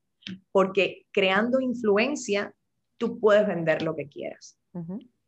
Entonces, hay muchas personas, muchas mujeres que han entrado que tienen negocios y hay otras que no, que están trabajando su marca personal, pero se venden ellas en el mejor sentido de la palabra. Sí, claro. Lo que pasa a mí, yo me vendo a mí como actriz, como mujer, como persona, como influencer o, lo que sea. Entonces, em, no es solamente CLAP, a ver, para que no se malinterprete, no es para enseñar a manejar las redes, para nada. O sea, tiene tres etapas. Nosotros tenemos, tenemos eh, plantillas donde sí decimos cosas específicas de Facebook o Instagram y tal, pero eso la gente lo puede googlear. Eso no pasa nada, lo puede googlear y, y decir, la biografía la pongo así. Entonces, tiene tres etapas. Tiene una etapa que es de psicología y ventas, que la da Salvador de la Torriente, porque no soy yo sola la que cree este proyecto, somos Salvador, Héctor David y yo. Somos tres grandes amigos que hemos hecho un equipo grandioso, más mucha gente que hay detrás también. O sea, nosotros somos como la cabeza que, de la idea, pero detrás hay un mundo de gente trabajando también en el proyecto. Entonces, está Salva en la primera etapa de CLAP, que es sobre psicología y ventas cómo tú puedes influir psicológicamente, pero trabajamos mucho en la gente y hay muchos ejercicios para la gente, para encontrar el propósito de lo que quieres hacer con tus redes, por qué estás en ese negocio, cómo lo quieres vender, para que no sea venta, venta, venta, sino que le, aportes valor a la comunidad, porque al final por eso es que te compran. Me haz un stop ahí en Salva porque me fascina y es algo que en lo que quiero hacer énfasis. Es muy bueno que la gente, ojo, eh, yo no he pasado el curso, me encantaría escucharlo, pero nátame, o sea, de manera natural me doy cuenta de lo importante que es que tú sepas, hay técnicas de venta y me encantaría que la gente sepa que eso existe y que está genial aprender a usarlas. Cuando tú vas a un dealer de carro, que tú te vas a comprar un carro, el tipo tiene estudiado tus gestos y te, te da la mano de una manera, te mira de una manera. Eso está genial. Tú te vas con el carro que tú quieres y el tipo se gana su comisión por venderte el carro que, que tú quieres. Entonces, no está mal saber que hay técnicas de venta y me fascina que ustedes lo estén haciendo. Me fascina. O sea, yo, otra cosa que te quiero preguntar, como esto lo escuchan en tantos países, ¿de cualquier parte del mundo se pueden conectar a Club? Todo. O sea, el link lo tenemos en los perfiles de los tres. Donde sea que estén, se pueden conectar porque es un curso online. O sea, una vez que tú compras el curso, tienes, te, enviamos un link donde tú accedes a todas las lecciones, a todas las plantillas, los workbooks, todo. Em, y además tenemos reuniones Zoom para preguntas y respuestas, por si se quedan con alguna duda. Y además tenemos un grupo de Telegram donde tenemos un equipo de soporte que está 24 horas ahí. Y no solamente para aprender, o sea, una de las cosas más lindas que ha tenido CLAP ha sido la sinergia que se ha creado entre todas esas mujeres dueñas de negocio, ¿o no? Porque han salido proyectos entre ellas, se han hecho amigas, o sea, hemos creado un grupo hermoso y por supuesto han hecho sinergia en las redes, que de eso se trata también. Entonces, voy a lanzar tal concurso, apóyenme, compártanlo. Se ha creado como una comunidad muy grande con el tema. Entonces, lo otro es que muchas personas dicen, yo no soy buena vendiendo. Tú que hablabas de las ventas. Todos podemos vender. Sí, vivimos vendiéndonos todo el tiempo. O como, yo no soy buena comunicando. Ay, Camila, tú eres actriz, por eso a ti no te da pena pararte delante de una cámara. Todo lo que se practica con conciencia, uno puede hacerlo. Entonces, eso para empezar, así que no creas que no es para ti si dices, no, eso no es para mí porque no soy buena vendiendo o no soy buena comunicando. Todo tiene su técnica. Entonces, está esta primera etapa donde Salva habla de todo eso y de todas las ventas de manera digital, más bien, porque con todo esto de la cuarentena se ha potenciado mucho lo del mundo digital. Sí, no, y está bien, es, es una muy buena manera de comunicarnos, sí. Y llega a más gente, en fin. Está una segunda etapa que es toda la parte técnica para crear el contenido tú, o sea, contenido de calidad, videos, fotos. Entonces está Héctor David, que es un director muy mm, bueno, cubano, eh, súper multipremiado y súper joven, pero muy talentoso, donde él te enseña a hacer lo que quieras con el móvil todo es con el móvil. No tienes que comprarte una cámara, no tienes que comprarte un super equipo, no. Entonces él te da programas de edición, te da programas eh, de edición para fotos, para videos, te, te, habla de los ángulos, de si quieres transmitir intimidad, hasta dónde lo puedes llevar, o sea, todo, todo, toda esa parte de los colores y la psicología del color, el color que utilizas para por favor, yo necesito que entiendan que McDonald's es amarillo y rojo, porque el rojo y el amarillo tienen un propósito, y por eso vas a comer a McDonald's. Entonces, si la gente supiera eso, entendiera cómo cómo funciona, es, un mundo muy interesante. Quiero que sepas que ya estoy inscrita. En este instante colgando contigo, quiero escuchar todo, pues me parece muy interesante. La, la naranja por algo. Claro, es que es importante, no es, y no es malo que conozcas eso, y no es malo saber, con, por ejemplo, no es malo que tú entres a mi perfil, por ejemplo, que no lo tengo así, pero, y que yo tenga puesto una ropa roja, no está mal, lo que quiero es atraer tu atención por alguna razón, o X, o qué sé yo, que Camila no use aretes, no lo sé, eh, todo ese propósito, mientras sea, mientras sea para eso, para llamar la atención de alguien y hacer el bien o hacer que esa persona crezca, está genial. Igual que cuando uno promociona algún curso, lo que sea, hay veces, no me ha pasado mucho, pero alguna vez lo he escuchado, ¿y por qué lo cobras? ¿Por qué lo cobras? Eso es algo, la gente tiene miedo y eso, está, eso también entra dentro de venderse, ¿no? Tiene miedo de saber el valor que tiene, la información que está dando y lo que además uno vale. Y eso es otra cosa que te quería preguntar. La gente tiene pena hablar de dinero. Cuando yo hice lives, por ejemplo, hablando de CLAP, había gente que decía, pero ¿puedes decir cuánto es? O que les daba pena preguntar. A mí no me da pena hablar de dinero para nada, porque lo que a mí me ha tomado años en aprender, yo se lo voy a estar mostrando, a nosotros tres se lo vamos a estar mostrando a la gente y lo puedes hacer en un mes, depende del tiempo que le dediques al curso. Y eso vale y porque hay un otro equipo grandísimo detrás, porque el conocimiento cuesta y porque tú pides dinero por tu negocio. Este es el mío y yo el también. Tiempo, el tiempo que uno invierte en hacer algo para que, la, o sea, por ejemplo, supongo las plataformas que ustedes han, o sea, no estoy, entré en este tema porque alguien por una cosa que yo dije me preguntó, ¿y por qué cobran esto? ¿no? Y yo dije, wow, ¿cómo, que no, por qué no cobro? claro. No, no, lo sé, si no te interesa no lo pagues, pero, pero todo tiene su precio en la vida todo, absolutamente todo. ¿eh? Es que yo estuviera desvalorizando el trabajo que estamos haciendo si no lo cobrara. Y porque además la gente cuando paga por las cosas le pone más interés. Eso está demostradísimo. Totalmente. Demostradísimo. Yo, por ejemplo, te voy a poner un ejemplo. Yo empecé a dar clases de meditación en Cuba y yo decía, ay, yo quiero que mi mamá haga esto, yo quiero que mi mamá haga esto. Mami, dale. Le pagué el curso a mi mamá. Y no le sirvió. Si lo hubiera pagado ella, estoy segura que ella le hubiera prestado más atención. No, igual que por ejemplo, yo, hay, hay, yo no soy tampoco seguidora de esta gente que, que llena estadios, ¿no? Y son eh, motivadores, ¿no? Yo no soy muy, muy, muy seguidora de este tipo de personas que tienen discursos de cinco horas, por ejemplo. Em, pero mm, no dejo de reconocer que le cambia la vida a la gente positivamente. A mucha gente sale de ahí feliz, eso está genial. Pero esa gente cobra. El hecho de que a lo mejor no te cobre la entrada no significa que no cobre, porque tienen unos patrocinadores gigantes y eso está bien. Y es lo que quiero que entiendan. Cuando tú entiendas que tú vales y que lo que tú estás ofreciendo, lo que tú vas a dar, vale, así mismo te van a respetar y así mismo van a, a, a, seguirte y a pagar por ti. Entonces, bueno, saliendo de ese tema, pues me pareció gracioso saber tu opinión. Es que tenemos muchas limitantes. Tenemos muchas limitantes con el tema del dinero. Tenemos como dinero es malo, la gente que tiene dinero no está bien. y no, o sea, hay que con todas esas cosas. Sí. ¿Y tu parte en Club? ¿Cuándo entras tú? Es el tema de la comunicación. Una, porque justamente lo que estamos hablando es muy importante humanizar las marcas la gente quiere ver quién está detrás de la marca, porque si no se vuelve un mostrador de una tienda. Y así todo, en la tienda tú necesitas a alguien que te vende el producto. Entonces, es muy importante para nosotros que la gente eh, aplique técnicas de comunicación que le puedan funcionar. Entonces, ahí hay desde fotos hasta videos.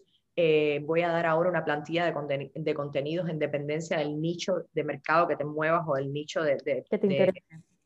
Exacto. Eh, también para el tiempo, lo del tema del tiempo, que hay mucha gente que dice, no, es que no me da tiempo, es que las redes llevan mucho tiempo, es verdad, pero entonces yo le voy a dar una plantilla con toda la planificación de un mes para que lo puedan hacer todo. O sea, todo el tema de la comunicación y del, digamos, la conexión directa con la audiencia es la parte que voy a estar dando yo.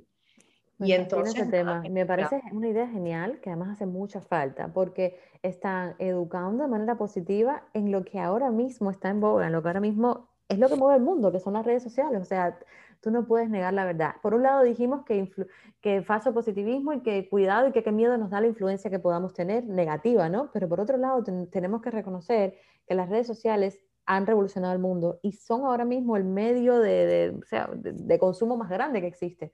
Entonces no le podemos dar la espalda a eso. Es o vas o vas con el, con el desarrollo, porque en contra no te puedes poner, porque te come con papas. Exactamente, exactamente. No, y hemos visto resultados tan lindos, Claudia, o sea, de verdad.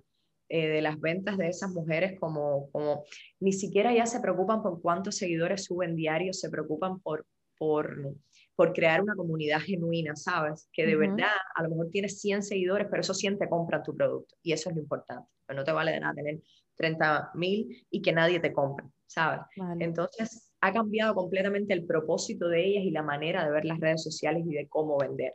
Y los resultados están siendo muy lindos. Yo las amo a todas y son tremendas luchadoras. Y así para mí, como estoy, estoy feliz de haber escuchado eso y segurísimo en, el próximo, en la próxima edición me voy a meter y además pues con todo el gusto del mundo me, me avisas que yo lo comento para que mis seguidores y si no, si no compartimos los mismos seguidores por casualidad se enteren. Yo con gusto comparto todo lo que sea positivo.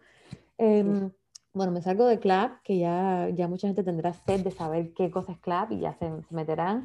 Y voy a ir casi terminando. Hay unas preguntas que para mí no pueden faltar cuando, cuando voy a terminar. La primera, la primera es, eh, ¿qué consejo? Qué, qué, qué, olvidémonos ahora del tema, del tema ¿no? de apoyo a la mujer, que, que a lo mejor está un poco eh, con miedo, que está un poco marginada. Olvídate de ese tema ahora. ¿Qué consejo en general le darías a la gente que nos está escuchando, que ahora mismo está a lo mejor bajo cero, en un carro manejando a las 5 de la mañana escuchando este podcast, que sé que mucha gente se despierta con esto, o en un calor horrible, o sin mamá, llorando, frustrado? ¿Qué consejo le das a esa gente?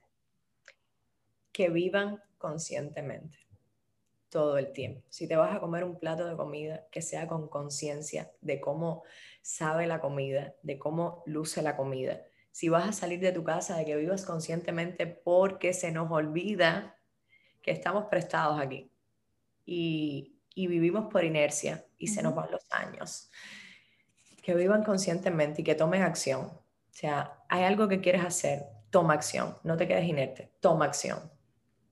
Eso es lo que puedo decir. Y te quiero decir, Claudia, antes de terminar, justo que estábamos hablando de las redes, yo creo que cada plataforma es para algo. Y a mí se me está quedando corta Instagram con el tema de, de todo lo que yo quiero decir. Eso me pasó a mí, por eso creé el podcast. Yo creo que tú deberías tener un podcast. Bueno, te quiero decir que tú has sido una de, mi, una de mis inspiraciones justamente para crear un nuevo espacio donde podamos hablar más profundamente de los problemas y de las cosas que nos preocupan a las mujeres. Y el 12 de abril, que es el día de mi cumpleaños, me voy a regalar mi podcast. Qué alegría. Voy a ser tu primera escucha, segurísimo.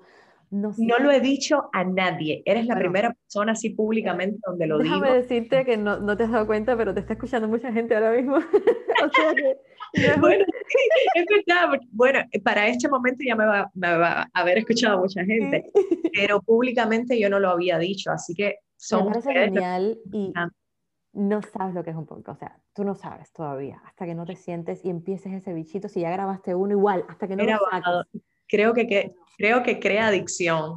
no te Me tan bien cuando grabé, grabé los dos primeros episodios y fue como, ay, esto me va a crear adicción, pero fue tan, tan liberador. Es horrible, es una cosa que no puedes parar, o sea, yo no, eh, descubrí, creo que ahora sí descubrí, ya te decía, yo soy actriz, 100% actriz, mm, mm, mm, ya descubrí lo que me hace feliz si no estoy para un escenario, que es lo que realmente a mí me, me vibra, ¿no? Yo soy yo soy muy dramática en la vida real, pero tan dramática como yo cuando tenía 7 años, no, 13 años le dije a mi mamá que si yo no, no era actriz me iba a suicidar, con toda la conciencia del mundo, o sea, y no, o sea, si los escenarios se cierran, si la profesión se desaparece, yo sé que yo he encontrado algo que, que me hace feliz, y yo estoy, estoy muy feliz de que vayas a tener tu podcast estás tú, si, si los premios no llegan o la película no llega, y esto te lo digo, me lo digo a mí, o sea, lo estoy diciendo y me lo digo a mí, y lo digo a todas las personas que lo están oyendo, que se lo lleven a su terreno.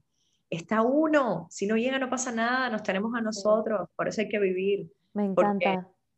Me encanta y me encanta además el apoyo, eh, en, mí tienes todo el apoyo, cuando tengas una pregunta, lo que sea, de, lo que sea, me llamas, porque ya yo me he vuelto una... invitada, te lo digo desde ahora, pero, pero, pero tengo una lista de las mujeres que quiero tener dentro del podcast y ahí estás tú, pero de seguro, porque además fuiste una de mis... O sea, cuando yo oí, ya yo lo tenía como podcast, podcast, sí, puede ser, pero me va a tomar mucho tiempo, me daba miedo, me daba miedo hacerlo.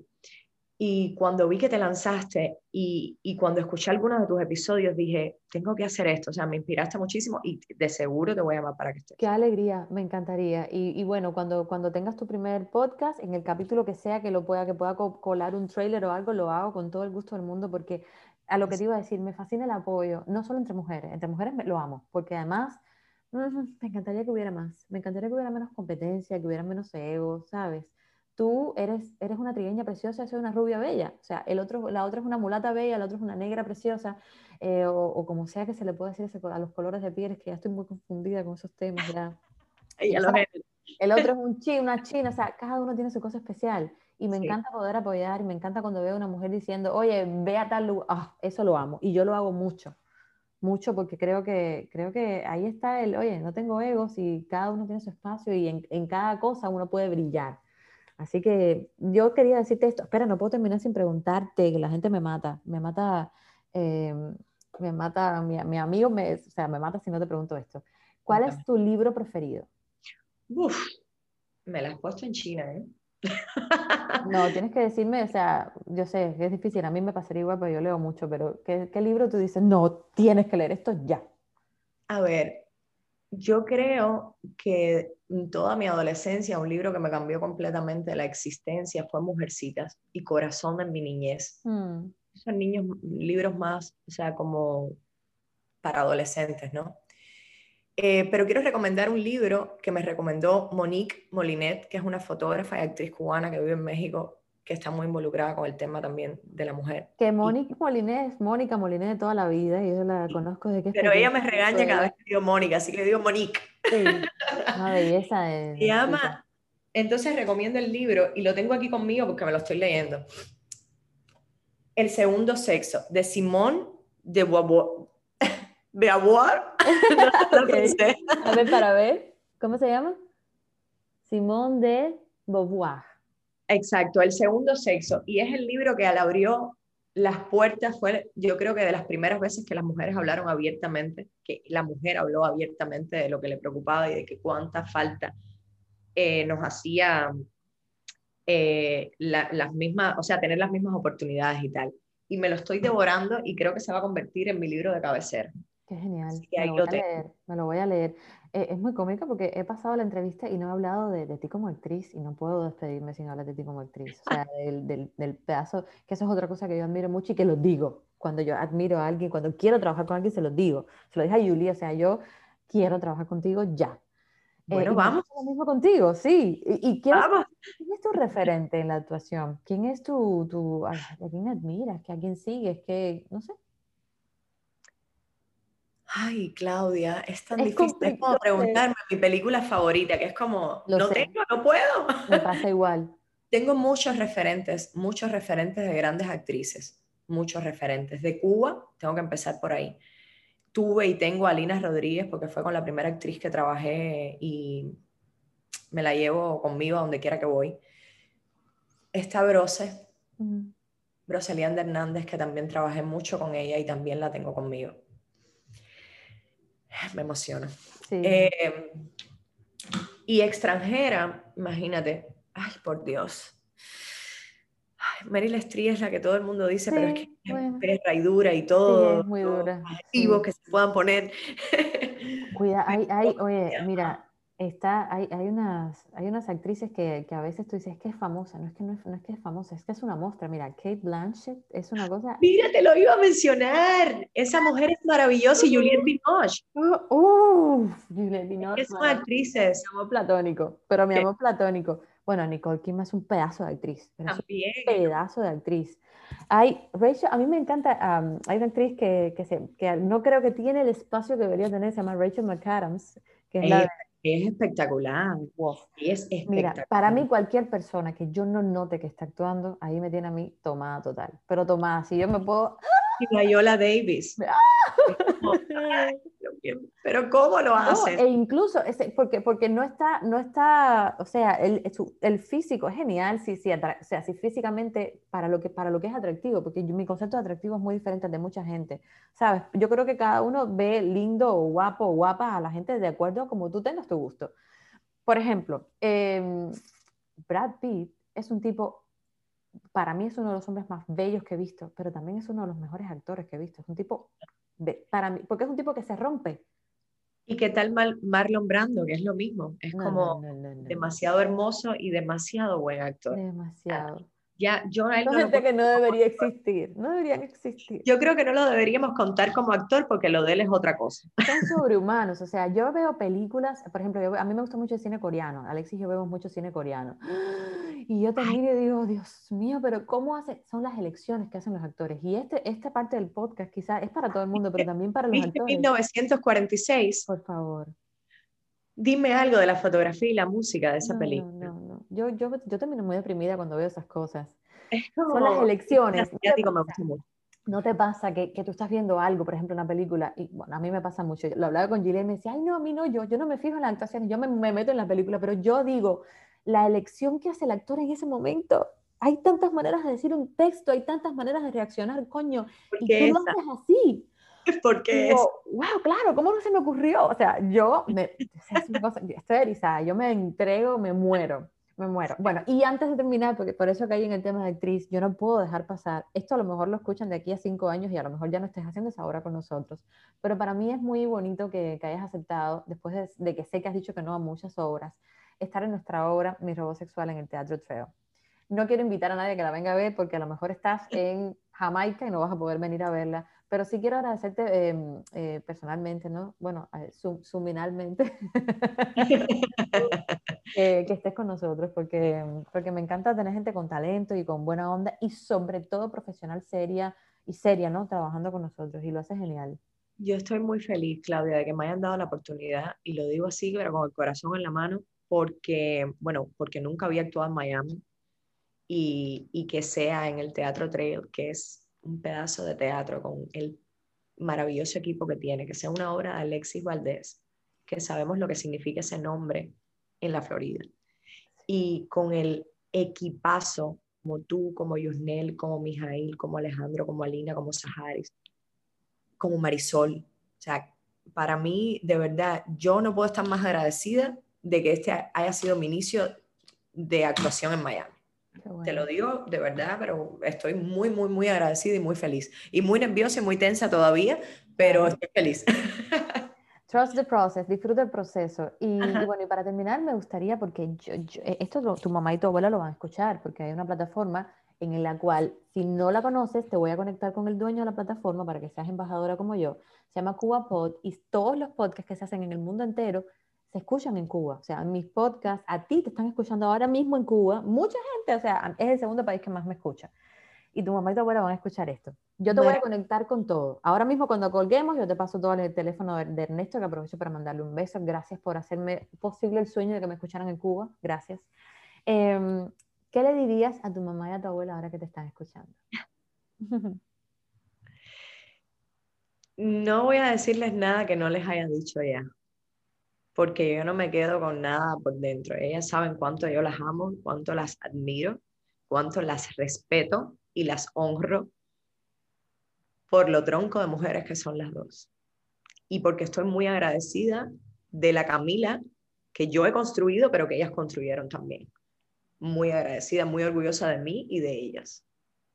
Eso es lo que te puedo decir pero es algo que también ellas saben, igual lo digo públicamente. Bueno, y para la gente de Cuba, que ahora te va a poder escuchar en tu podcast, eh, pero que como no has sacado el podcast todavía y supuestamente nadie lo sabe, solo lo sé yo, ¿qué les dirías? ¿Qué les dirías a la gente de Cuba que a lo mejor te extraña, no? Porque yo me fui hace mucho tiempo, muy joven, pero tú te fuiste hace poco y, y seguramente te extraña mucho. ¿Qué les dirías a la gente de Cuba? Yo, yo estoy con ellos, o sea, Cuba es... Cuba yo necesito respirar Cuba, no lo puedo decir de otra manera. Yo amo mi país, o sea, amo mi país. Yo no me siento en ningún lugar del mundo como me siento allá. O sea, por mi familia, por mis amigos, por el calor que tanto uno lo aborrece cuando está allá y después lo extraña. Sí. Eh, eso está ahí, eso se va a morir conmigo. Y ahí estoy para ellos y para ellas, para todos mis cubanos y cubanas y ese podcast me, me, alegra muchísimo que me hayas dado esta oportunidad porque yo necesito que en Cuba se oiga Totalmente. Cuba Pod se llama y además se, se, descarga a través de un boot de Telegram que no se gasta casi megas. Yo te voy a dar todos los datos, todo, te voy a dar todas las conexiones. Gracias por estar aquí. Eh, yo te agradezco mucho, creo que eres una mujer de las que se necesitan muchas, muchas, muchas. Todas somos valiosas, espectaculares, esenciales en, en las vidas ¿no? de, de la humanidad y de nosotras mismas, pero si hay gente que habla sin miedo, ¿no? Se agradece más todavía. Gracias por CLAP, gracias por tener la valentía de apoyar a muchas mujeres que no tienen voz o que tienen voz pero no saben cómo sacarla, no saben cómo gritar. Gracias por mostrar cosas reales en las redes, por ser buena onda, ¿sabes? Por, por ser profesional, seria. Yo creo que hace mucha falta gente así eh, y me, me, me ha encantado conocerte. Igual, Claudia, y justamente eso mismo te iba a decir, me ha encantado conocerte, porque creo que antes de esta conversación o sea, creo que ahora te conozco un poquito más. Creo que se ha creado una conexión nueva ahí. Y, me he sentido súper, súper, súper a gusto. Te lo digo de verdad. Me he sentido. Porque nos hemos visto y hemos compartido, pero como hemos hablado hoy, no. Y me alegra mucho porque he visto mucha sinceridad en tu mirada y en, y en tus preguntas, ¿no? Qué linda eres. Un montón, de verdad de verdad. Qué linda eres. Bueno, si algún día te sientes sola, me llamas, porque a mí me encanta, me encanta saber que, que, que, alguien piensa en mí cuando se siente solo. Así que aquí tienes mi número, me llamas, aparte de que trabajemos juntas o de lo que sea. Me ha encantado, me ha encantado y creo que este capítulo va a ser muy especial para mucha gente. Gracias por todo. Espero tu podcast pronto. Eh, espero clap pronto y espero que, que, todo en tu vida sea genial y no tan genial para que aprendas también y para porque de eso se trata la vida, de luchar, llorar. Un beso grande, gracias. Para ti también. Besos a todos y a todas. Bye. Gracias Camila por ser voz de muchas mujeres que ahora mismo no pueden hablar. Después de terminada la entrevista con Camila, me puse a buscar muchísima más información sobre feminicidios, violencia de género, violencia doméstica, y lo que encontré fue abrumador, unas estadísticas realmente impresionantes y me obligan a preparar un podcast sobre este tema, así que espérenlo muy pronto. Les voy a compartir muy rápido las estadísticas que encontré y en un próximo podcast lo tocaré a profundidad.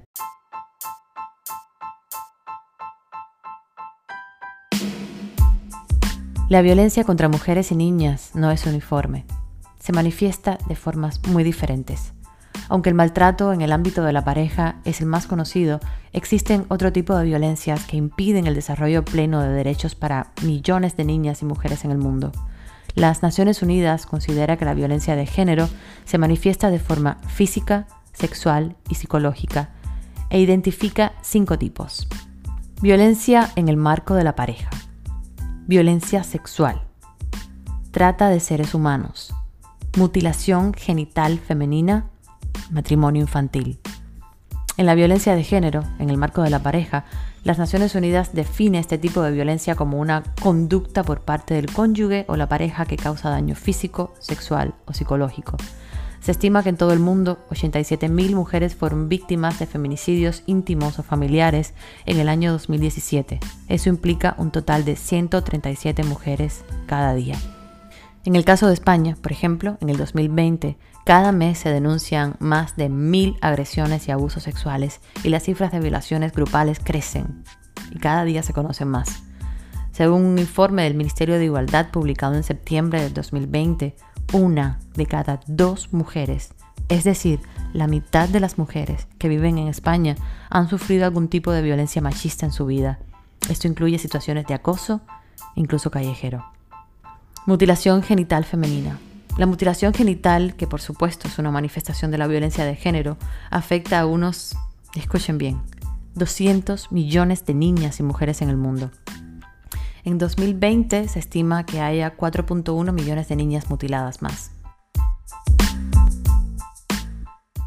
Y tú, mujer, que me escuchas, donde quiera que estés y con quien quiera que estés, que sepas que vales mucho vales mucho. Para mí, para todos. Pero por encima de cualquier cosa, vales mucho para ti. Ella se ha cansado de tirar la toalla. Se va quitando poco a poco de la araña.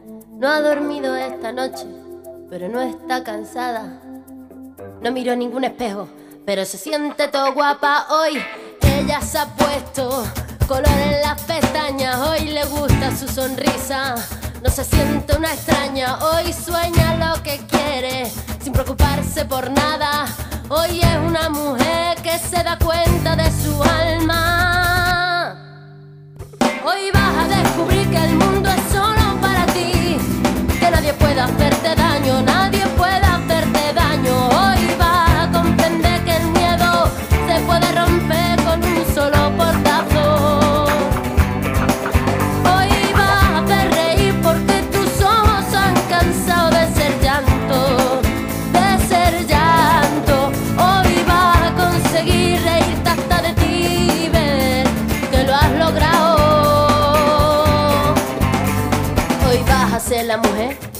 te dé la gana de ser. Hoy te vas a querer como nadie te ha sabido querer. Hoy vas a mirar para adelante, que para atrás ya te dolió bastante. Una mujer valiente, una mujer sonriente, mira cómo pasa. hoy nació la mujer perfecta que esperaban a rotos sin pudores. Las reglas marcadas, hoy ha calzado tacones para hacer sonar sus pasos. Hoy sabe que su vida nunca más será un fracaso. Hoy vas a descubrir que el mundo es solo para ti, que nadie puede hacerte daño, nadie puede hacerte daño. Hoy vas a conquistar el cielo sin mirar lo alto que queda del suelo.